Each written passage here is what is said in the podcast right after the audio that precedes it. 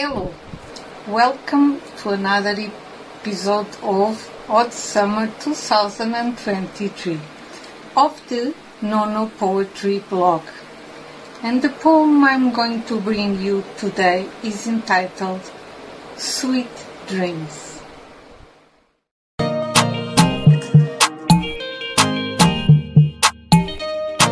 Sweet dreams, face resting on the pillow, eyes closed, a smile, soul elevated.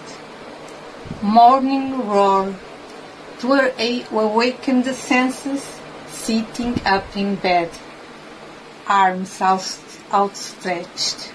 Suddenly I woke. It was 4.44 in the morning. It is early, I know, yet I feel refreshed. I don't remember everything. Some moments were frightful. With an idea, I woke up. It's forbidden to abandon dreams.